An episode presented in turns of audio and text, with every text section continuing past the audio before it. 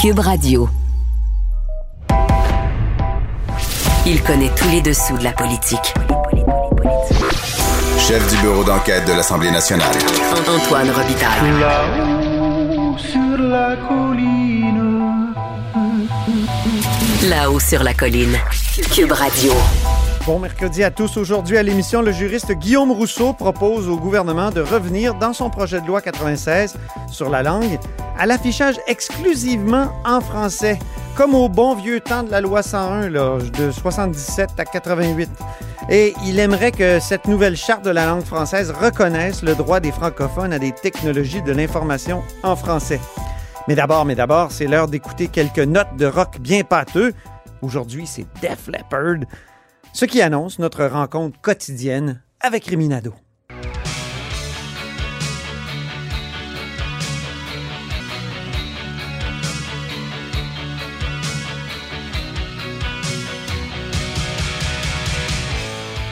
Bonjour Réminado. Bonjour Antoine. Amateur de rock lourd, expert en steak, tarte au sucre et accessoirement chef de bureau parlementaire à l'Assemblée nationale. Comme ça, il va y avoir une loi pour empêcher les anti-vaccins de manifester près des écoles, les hôpitaux, peut-être même des services de garde.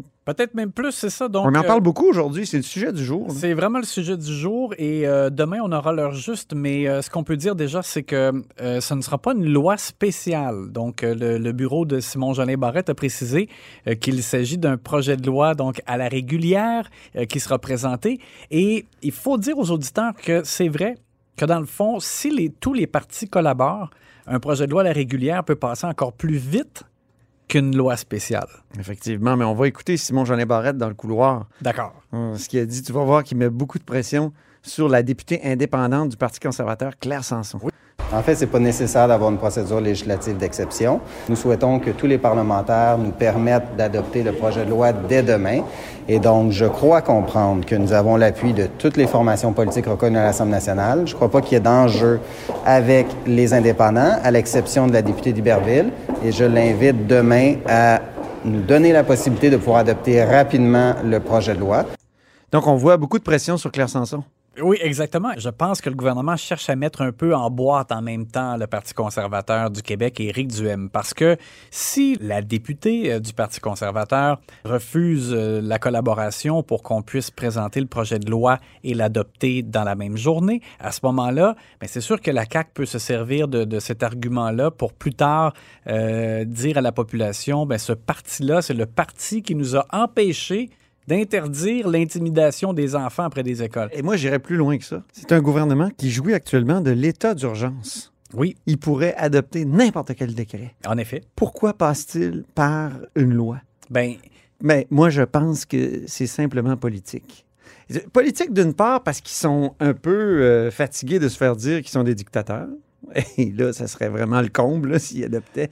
Mais en plus, comme tu le dis, ils en profitent pour faire, pour faire de la politique, pour coincer le Parti Oui. conservateur. Et, pa- et- et ils sont gagnants dans les deux cas. Parce que si le Parti conservateur refuse de collaborer, ben il arrive ce que je viens de dire, c'est-à-dire qu'ils peuvent après ça démoniser euh, Éric Duhem. Et, et, en- et de l'autre côté, c'est que si euh, Claire Sanson collabore, ben pour la base du Parti conservateur, ça va déplaire Vraiment. à, à des gens à l'intérieur euh, de, de ce parti-là. Donc, on va voir demain. Et admettons, admettons, parce que là, c'est sûr que aussi ce qui pourrait arriver, qui, et qui ferait mal paraître le gouvernement, c'est si Claire Sanson collabore pas et que ça retarde indûment le fait qu'on veut empêcher tout de suite euh, qu'il y ait des gens qui euh, intimident les C'est là où on passerait à la procédure d'exception. Là, on passerait à la procédure de l'exception. Ce qu'on appelle communément le baillon. Exact. Mais parce qu'il faut rappeler aux gens qu'à ce moment-là, c'est une suspension des procédures habituelles et là, ça prend une période de questions euh, euh, qui, qui est inhérente là, à, à- à l'adoption de ce projet de loi. après ça, les droits de parole. Exactement. On laisse parler tout le monde, mais on leur ferme la boîte euh, au petit matin Oui, mais pour ça, adopter de la loi. mais ça prend quand même un certain temps. Donc, on perdrait comme quelque chose comme une journée et demie, là, si j'arrondis. Là. Donc, c'est ça qui, est- qui est sur la table. L'autre chose, ben, c'est sûr qu'aussi, j'entends depuis euh, ce matin beaucoup de questionnements sur, oui, on veut interdire, bien sûr, d'intimider les enfants ou d'intimider des gens près des centres de vaccination, probablement. Mais en même temps, on ne veut pas limiter le droit de manifester de Voilà. façon générale. Et euh, le précédent qui existe, il est intéressant, c'est euh, sous le gouvernement euh, Couillard où on avait euh, interdit de manifester euh, pour euh, dissuader euh, des, des femmes de- de- d'aller dans des cliniques d'avortement. Mhm. Et c'était Gaétan Barrette qui avait présenté euh, cette affaire-là. Et euh, ça dit bien qu'il y a une limite. Alors donc, euh, les, les gens ne pouvaient pas s'approcher à, à moins de 50 C'est mètres. ça. Et, et ça disait bien quand même de manifester de quelque manière que ce soit ou effectuer toute autre forme d'intervention afin de tenter de dissuader une femme d'obtenir un tel service. Donc, mais quand on dit manifester de quelque manière que ce soit, c'est quand même assez large aussi. Là, dans le cas qui nous occupe, ça voudrait dire que même si tu n'intimides pas quelqu'un, ce serait interdit. En tout cas, c'est ce que je décode. Si on, si on calque là-dessus, ben, on pourrait pas non plus même passer le message sur une pancarte à des jeunes ne vous faites pas vacciner. C'est ce que je comprends. Et, et- et dans un sens, moi, j'aimerais qu'on aille jusque-là, mais c'est extrêmement délicat parce que à ce moment-là, comment on fait pour, euh, par la suite, dire euh, est-ce qu'on peut manifester pour un autre sujet euh, près d'une école? Il ne faut pas empêcher les, manifesta- les manifestations de façon générale. Peut-être que ça exigerait à ce moment-là la disposition de dérogation. On Oui. sait que le gouvernement Legault n'hésite pas à l'utiliser. Donc, on suspend les droits pour cinq ans. Encore une fois, il pourrait être efflant là, de se faire traiter de tsar. C'est Ben, ça que c'est le- terme qu'a utilisé Claire Sanson Ouais. tout à l'heure. Ça va faire le tsarisme. Alors, c'est sûr qu'il y a l'équilibre à aller chercher. Oui. Il faut euh, atteindre l'objectif que l'on veut tous, je pense. Donc, c'est donc qu'il n'y a pas de, de- de- de- d'anti-vaccins qui passent leur message et qui manifestent et qui perturbent des enfants près des écoles euh, ou, ou des, Puis- ou des gens près des hôpitaux, mais en même temps, faire en sorte qu'on n'interdise pas de façon large la, la manifestation. Il faut le dire, ça coince pas seulement le Parti conservateur, ça coince Québec solidaire. C'est quand même... qui, qui- qui est le chef parlementaire de Québec solidaire? C'est quand même le chef des carrés rouges. Oui, oui. Celui Mais- qui, allait manifester pour bloquer l'accès à des universités et des euh, cégeps. Et là, il y avait eu, on le sait, injonction, loi spéciale euh, du gouvernement Charest. Ouais. Donc là aussi, c'est, il me semble qu'il se retrouve coincé, Québec Mais, solidaire. mais Gabriel Nadeau-Dubois, quand même, j'ai trouvé qu'il avait été assez clair avant la période de questions dans son point de presse et euh, il a même terminé en anglais là, lorsque la question lui était posée. Il a dit Ouais. on sera du bon côté de l'histoire dans ce dossier-ci, en voulant dire qu'on va collaborer, on va, on va pas empêcher euh, euh, une, une loi euh, qui atteint l'objectif que eux souhaitent aussi, c'est-à-dire qu'on ne perturbe pas les, les jeunes près des écoles. Deuxième sujet, on est vraiment dans une guerre de définition des adversaires actuellement, Rémi. Ben oui. Euh, L'un appelle l'autre Duplessis, euh, l'autre traite l'autre de woke, euh, mais tu as noté aujourd'hui que les libéraux essaient de sauter dans l'arène des jeux de définition. Exact, parce que euh, Dominique Anglade, en début de période de questions, en posant à M. Legault euh, euh, des questions concernant le, le- le- le plan qui va être présenté pour embaucher plus d'infirmières, elle a dit pourquoi ça a été si long, ça fait longtemps qu'on le sait, et elle a dit à, à François Legault, est-ce qu'il est fier de faire partie de la coalition Attendre Québec? Alors donc, CAC, euh, c'est l'image qu'elle a utilisée, et, et j'ai remarqué donc que Sur Marc Twitter aussi. hein? ben, c'est ça. Puis Marc Tanguay, lui, à un moment donné, dans une discussion, euh, a aussi euh, répliqué à Mathieu Lacombe qui disait Soyez attentifs. Il a dit Eux, ils sont attentistes. Donc, il est revenu sur cet élément-là. Et sur Twitter, donc, euh, le Parti libéral du Québec qui fait circuler un logo de la CAQ, CAQ, mais c'est Coalition Attendre Québec, avec euh, comme une la, la roue qui tourne, là, comme quand sur or- ordinateur, là, ça nous demande de- d'attendre un peu avant la prochaine étape. Alors, c'est. c'est Est-ce que, bon. c'est une tentative. c'est une tentative. Est-ce que ça va coller? On n'est pas sûr. Par contre, là, outre le fait qu'on cherche à coller une espèce d'étiquette, Marie Monpetit, je trouve, fait bien, par contre, de taper encore sur le clou euh, de la déclaration de Christian Dubé qui a dit qu'il avait été surpris de l'ampleur euh, du manque de main-d'œuvre dans le domaine de la santé, alors Mm. que c'était c'était prévisible. Il y a des cris du cœur depuis euh, même quelques années. Mais je l'ai Euh, trouvé bon dans ses réponses, le ministre Christian Dubé là, à Marie Montpetit. Oui, c'était aussi assez efficace. Il a renvoyé au nez des libéraux euh, Oui, que leur, ben, leurs 15 ans de, de- de- de gestion de la santé, alors que, écoute, c'était quoi le slogan de Jean Charest en 2003? Mettre fin à l'attente. ben oui.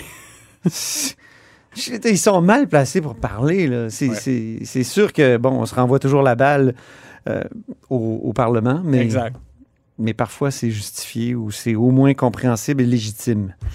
Euh, le meilleur échange du jour, Ben, écoute- Parlant de s'échanger à balle, c'était bon. Ça, c'était Oui. un vrai bel échange. Là. Écoute, encore une fois, euh, Gabriel Nadeau-Dubois a eu un échange savoureux avec euh, François Legault et euh, ça a donné lieu à des répliques intéressantes. Alors, sur le troisième lien, parce que GND essayait de, de faire cracher à François Legault le montant maximum que les contribuables québécois allaient devoir débourser pour le troisième lien. C'est une excellente question. parce que François Legault, lui, a a bien dit que même si le fédéral n'embarque pas, le gouvernement va faire le troisième lien. Et le, le 4 troi- milliards de plus. Ouais, le troisième lien est estimé à à 7 à 10 milliards de dollars. Et là-dessus, il souhaite que le fédéral donne 4 milliards. Donc, si le fédéral ne le donne pas, ça veut dire que c'est 4 milliards de plus eff- effectivement assumés pour les contribuables québécois. Et, euh, mais donc, François Legault a dévié sur le, le- le respect des compétences en disant, oui, mais vous, de votre côté, vous avez dit que vous ne vouliez pas faire la bataille des compétences. Alors, il a dit, euh, pour vous, c'est juste l'argent qui compte. Et que si il a dit à l'écouter, on fermerait la place On en parlant oui. de l'Assemblée nationale. Ah, ça, c'était excellent. Alors ça, c'était excellent. Et GND a répondu avec beaucoup de saveur aussi en disant s'il y avait des Olympiques du détournement de sujet, il gagnerait la médaille d'or. oui, vraiment. Alors encore une fois, une belle euh, confrontation entre ces deux-là. Mais la question va demeurer. Jusqu'où ils sont prêts à payer pour le troisième lien? Parce qu'il n'a pas répondu. C'est ça, exactement. Ouais. Alors que le tramway à Québec avait une enveloppe fermée, il fallait pas dépenser plus.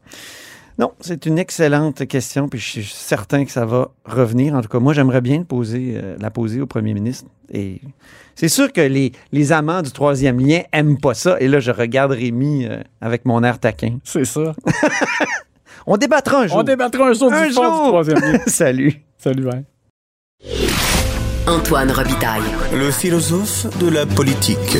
La joute politique ne colle pas sur lui. Il réussit toujours à connaître la vérité. Vous écoutez là-haut sur la colline. Les consultations sur le projet de loi 96, ça c'est le projet de loi qui refait la loi 101, euh, et ont commencé, donc ces consultations, mardi. On en parlait d'ailleurs hier avec euh, Louise Baudouin et Louise Arel, deux anciennes ministres des gouvernements péquistes. Et mon prochain invité a aussi comparu hier en, en commission, c'est Guillaume Rousseau. Bonjour. Bonjour. Guillaume Rousseau est professeur de droit à l'Université de Sherbrooke et expert en droit linguistique, donc, euh, et aussi ancien conseiller du gouvernement euh, Legault, je pense en matière de laïcité, si je ne m'abuse. Exact. Euh, mais là, en- en- dans le domaine linguistique, vous trouvez qu'à certains égards, la loi euh, 96 ou le projet de loi 96 ne va pas assez loin. Euh, je pense que à plusieurs endroits dans votre présentation initiale, vous disiez qu'il faut aller un petit peu plus loin quand même. Oui, effectivement. Donc, autant le projet de loi, il est quand même très vaste, là, 200 articles et on, on, on resserre tout plein de boulons. Donc, je pense que la première des choses, c'est qu'il faut saluer le sérieux du projet de loi, sa solidité au niveau juridique avec les, les dispositions de dérogation, avec le, le caractère euh, supra-législatif qui va être accordé à, à la Charte de la langue française, la modification constitutionnelle. Donc, il y a plein de choses super intéressantes, notamment au nom de, au- en matière de solidification juridique de la loi 101, si je puis dire. Mais ensuite, quand on tombe dans les détails de quelles sont les règles qui vont venir renforcer la protection du français, c'est là où je pense que le gouvernement pourrait aller encore plus loin. J'ai été surpris de vous voir réclamer un nouveau droit, le droit à des technologies de l'information en français. À quoi vous pensez? Ben, en fait, le point de départ de ma réflexion, c'est de dire autant parfois, il faut peut-être retourner à ce qui existait en 77 au niveau de l'affichage unilingue, par exemple, pour les, les, les très grandes entreprises. Donc, autant on peut parfois revenir en arrière, entre guillemets, parce que la loi de 77 était très euh, solide. Autant, l'autre chose qu'il y a à faire, c'est de moderniser la loi 101, parce que c'est la première grande réforme depuis 1977. Donc, euh, en 40 quelques années, il y a des choses qui ont, qui ont évolué. Et par exemple, ben, il y a beaucoup plus de technologie euh, de l'information dans nos vies aujourd'hui qu'en 1977. Donc, on pourrait consacrer un droit des technologies de l'information en français. Parce que ce qu'il faut comprendre, c'est que la logique de la loi 101, c'est que l'article 1, le français comme langue officielle, puis ensuite, les articles 2 à 6, ce sont des droits linguistiques fondamentaux. Donc, le droit de travailler en français, le droit pour un consommateur à des biens, des services en français. Donc, on a des droits, linguistiques fondamentaux. Puis ensuite, tout le reste de la loi, c'est des règles spécifiques ou des organismes qui sont là pour mettre en œuvre les droits linguistiques fondamentaux. Mais au cours des années, ce qui est arrivé, c'est qu'au niveau des nouvelles technologies, on a ajouté un petit article par-ci pour les logiciels, on a ajouté une petite mention là, pour s'assurer que les entreprises font des efforts au niveau langue de travail, mais il n'y a jamais eu un droit linguistique fondamental en matière de technologies qui serait pu finalement euh, consolider la jurisprudence. Quand même, la jurisprudence a quand même fait le boulot parce qu'elle a, a rendu la loi 101 applicable sur Internet, mais donc pour consolider cette jurisprudence-là, pour venir appuyer les différents droits, les différentes règles précises qui ont été ajoutées au cours des années, on pourrait vraiment arriver avec un droit linguistique fondamental à des technologies de l'information en français, puis ça viendrait illustrer à quel point la loi, elle est à jour, elle est modernisée là, pour les nouveaux défis auxquels fait face le français au Québec. Donc, même si on a déjà euh, un, droit à l'accès à des logiciels en français, puis aussi à des sites web euh, commerciaux en français. Je pense que ça, c'est déjà reconnu. Vous, vous dites, il faut élargir, faut, faut, faut quoi? Est-ce que, est-ce que ça obligerait, par exemple, Netflix euh, à, à, fournir un contenu francophone plus riche, par exemple? Pas nécessairement, parce qu'à ce niveau-là, ça fait peut-être plus euh, en ce qui concerne le CRTC, qui a peut-être plus euh, en matière donc de, de, télécommunication, qui est de compétence fédérale, c'est mhm. peut-être plus là que ça, ça, ça pourrait jouer. Il faut comprendre qu'à date, les droits linguistiques fondamentaux, dans la jurisprudence actuelle, ils ont, les tribunaux ne leur ont pas donné une grande portée euh, directe. Donc, c'est difficile de saisir le tribunal directement pour assurer le respect d'un droit linguistique fondamental. C'est plutôt les règles précises qui sont appliquées par les tribunaux et les droits linguistiques fondamentaux parfois servent d'outils d'interprétation pour mieux comprendre quand une règle précise est ambiguë, il y a différentes interprétations possibles, on va l'interpréter de manière à venir euh, mettre en œuvre le droit linguistique fondamental. Alors c'est plus dans, dans, dans, cette optique-là, mais là justement avec le nouveau projet de loi, on veut rendre ces droits linguistiques fondamentaux vraiment plus euh, euh, plus applicables directement. Alors, mais c'est difficile de dire qu'est-ce que ça va donner concrètement, puisque ça va être du droit nouveau et à partir de, euh, de l'adoption du projet de loi, on aura vraiment une possibilité de plaider beaucoup plus facilement ces droits linguistiques fondamentaux qui euh, l'ensemble des droits linguistiques fondamentaux qui existaient déjà et les nouveaux, donc auront juridiquement un, plus fort degré d'effectivité, euh, sans doute, mais ça reste à voir précisément ce que ça va donner. Il y a un autre endroit dans la loi où vous voudriez qu'elle aille plus loin, c'est euh, vous voulez qu'elle interdise de discriminer un employé parce qu'il ne connaît pas l'anglais, mais même lorsque la connaissance de cette langue est nécessaire pour son poste, moi j'appellerais ça euh, le droit gouverneur général, parce que l'actuel gouverneur général, elle ne parle pas euh, donc elle ne parle pas français, mais elle a promis de l'apprendre. Mais c'est ce qu'un employé pourrait plaider. Je ne parle pas l'anglais, mais je pourrais l'apprendre. Effectivement, parce que un des endroits où le projet de loi est très fort, je pense, en matière de langue de travail. C'est-à-dire que là, on dit, euh, autrement dit, le projet de loi veut mettre fin à la pratique assez répandue des employeurs d'exiger l'anglais de manière générale euh, quand c'est pas nécessaire, euh, sans trop se demander si on pourrait pas euh, répartir les tâches en anglais en différents employés qu'on a déjà pour ne pas obliger un nouvel employé à parler anglais. Donc, à l'heure actuelle, il y a des, une exigence abusive de connaissance de l'anglais lors des embauches, des promotions. Donc, le projet de loi vient dire un instant, vient comme obliger chaque employeur à dire, avant d'afficher un poste pour lequel on exige l'anglais, faites une évaluation de vos besoins, faites une évaluation de la possibilité de répartir les tâches autrement avec vos employés actuels, etc., etc., qui est assez lourd. Et là, moi, je dis, ben, tant qu'à faire, aller un pas plus loin, puis ça va être plus simple pour les employeurs de juste dire, ben, finalement, embaucher les gens sans avoir cette exigence-là de, de, de l'anglais, sauf dans les cas très clairs où vraiment aux il faut absolument l'anglais. Dans les cas pas clairs, les employeurs ne devraient pas l'exiger. Puis s'ils ont besoin, ben là, qu'ils paient à l'employé le, euh, le cours d'anglais. Et là, l'employé a comme l'obligation de le suivre, le cours d'anglais, aux frais de l'employeur.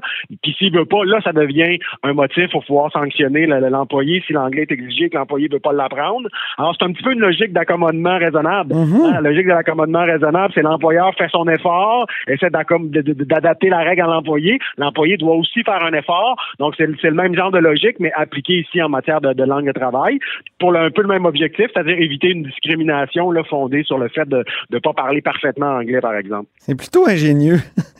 Euh, vous, êtes ingénieux aussi dans, euh, sur un des sujets les plus euh, contestés ou, disons, controversés, c'est le mot que je cherchais. Dans tout ce débat là, autour de la langue, c'est les cégeps. Est-ce qu'on doit appliquer la loi 101 au cégep? Louise Baudouin et Louise Arel, hier, me disaient qu'après plusieurs années à, s'opposer à cette mesure-là, elles se sont converties. Euh, vous, vous dites, euh, on a une suggestion qui va concilier l'application de la loi 101 au cégep, mais avec la préservation d'un libre choix. Expliquez-moi je dirais d'un certain libre choix parce que euh, on comprend pourquoi c'est important d'appliquer la loi 101 au cégep. Je pense que les études de Patrick Sabourin sont très claires. Donc, les gens qui vont au cégep anglais sont beaucoup plus nombreux ensuite à travailler en anglais, à, consommer des produits culturels en anglais. Donc, il y a vraiment un effet anglicisant au, euh, cégep anglais, même chez ceux qui ont fait le primaire secondaire en français. Et, c'est là que l'application de la loi 101 viendrait changer les choses en, en dirigeant ceux qui ont fait le primaire secondaire en français vers les français. Donc, on comprend pourquoi on, veut ça. On comprend l'argument du libre choix aussi, de dire ben c'est des adultes, donc on peut pas nécessairement leur imposer les mêmes règles que euh, qu'aux enfants là euh, pour les écoles primaires et secondaires. Donc moi j'essaie de, tenir compte de ces deux points de vue-là. Puis ce que je dis, c'est que bon, on peut très bien appliquer la loi 101 au cégep. Une fois qu'on a dit ça, on n'a pas dit grand-chose. Parce que la façon que fonctionne la loi 101, c'est de dire on limite l'accès aux institutions d'enseignement anglophone à des ayants droit. donc, le principe, c'est que tout le monde va, aller à, l'école ou au cégep français, sauf les ayants droit, ceux qui ont le droit d'aller à, l'école anglaise, finalement. Mm. Mais une fois qu'on a dit ça au cégep, il faut les définir, ces ayants droit-là. Puis moi, ce que, ce que, je mets de l'avant, puis la plupart des gens qui se prononcent dans ce débat-là ont jamais, à ma connaissance, poser cette question-là, puis encore moins apporter une réponse, c'est qui seront les ayants droit au cégep anglais? On a tous à l'idée, euh, et, on a tous à l'idée, hier, Louise Arel et Louise Baudouin disaient c'est les anglophones de souche. C'est ça. Donc, en gros, la façon qu'on les définit, c'est ceux dont le père ou la mère euh, sont allés dans une école primaire ou secondaire euh, en anglais. Bon, euh, d'accord. Donc, ceux-là, on comprend. Dans le fond, ceux qui ont droit à l'école primaire, secondaire en anglais auraient droit au cégep en anglais. Donc, ça, on le comprend bien. Mais moi, je pose la question suivante.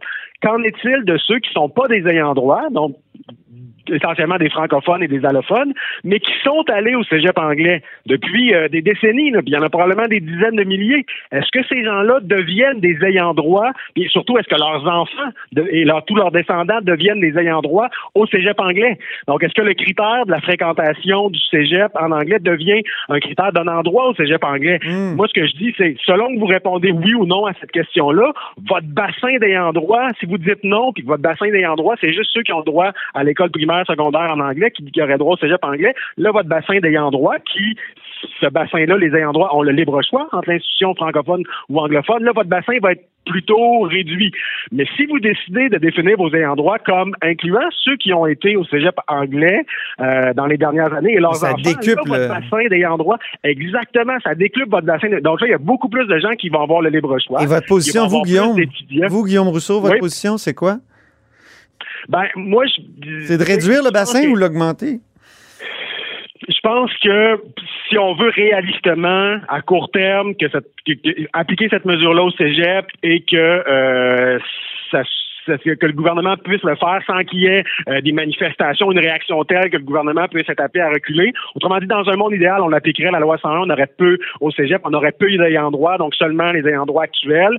Mais est-ce que c'est réaliste à court terme? Je pense que pour le gouvernement actuel, il n'est pas rendu là. Euh, donc, là, à ce moment-là, moi, je suis ouvert à ce, plan B, ce compromis qui est de dire, ben, définition peut-être un petit peu plus largement nos ayants droit, incluant donc ceux qui ont été au cégep anglais dans les dernières années. Puis L'avantage de ça aussi, c'est que ça va beaucoup moins drastiquement réduire le nombre d'étudiants dans les cégeps anglais. Donc là, on risque moins de, de, fermer des, des, pavillons de cégep anglais pour, pour les transférer dans les cégeps français, avoir ce, ce genre de mesures-là où, euh, bon, ce serait très controversé. En même temps, ce serait très bon pour le français. Donc, je, me dis que par, par réalisme politique, si je pense vraiment seulement en termes de politique publique pour le français, j'ai envie de dire le, le, moins d'ayant droit possible, tout en respectant les anglo-québécois et leurs droits acquis. Mm-hmm. Mais si on pense en termes de réalisme politique, de ce qui est possible de faire à court terme, puis là où peut-être que le gouvernement pourrait aller, là, je pense qu'en ayant un bassin d'ayant droit euh, plus, euh, plus large, c'est peut-être plus réaliste à court terme. Autre proposition hardie, l'affichage commercial. On sait à quel point ça a déchiré le Québec dans les années 80, alors qu'en 1988, la Cour suprême, dans son arrêt Ford, a déclaré anticonstitutionnel l'affichage commercial exclusif en français. Et bon, à la suite, adoption par Robert Bourassa de la loi 178, puis ensuite la loi, si je ne m'abuse, 193, qui, qui disait euh, cinq ans plus tard, c'est-à-dire après que la disposition de dérogation ait eu son effet. Donc la loi 193 disait nette prédominance du français dans l'affichage. Ouais. Ah, C'est ça. Vous, vous proposez quand même de revenir à un certain affichage commercial exclusif en français.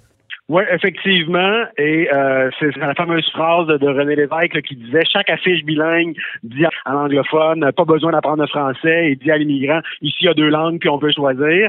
Donc c'est toujours dans cette optique-là de dire l'affichage commercial ça envoie un message Mhm. au- concernant les langues en usage au-delà du, du message commercial lui-même. Donc bon, donc une fois qu'on dit ça, je pense que dans- avec tous les défis pour le français, notamment en termes de francisation des nouveaux arrivants, je pense pas qu'on puisse complètement écarter ce débat-là qui, à, à mon sens, est important.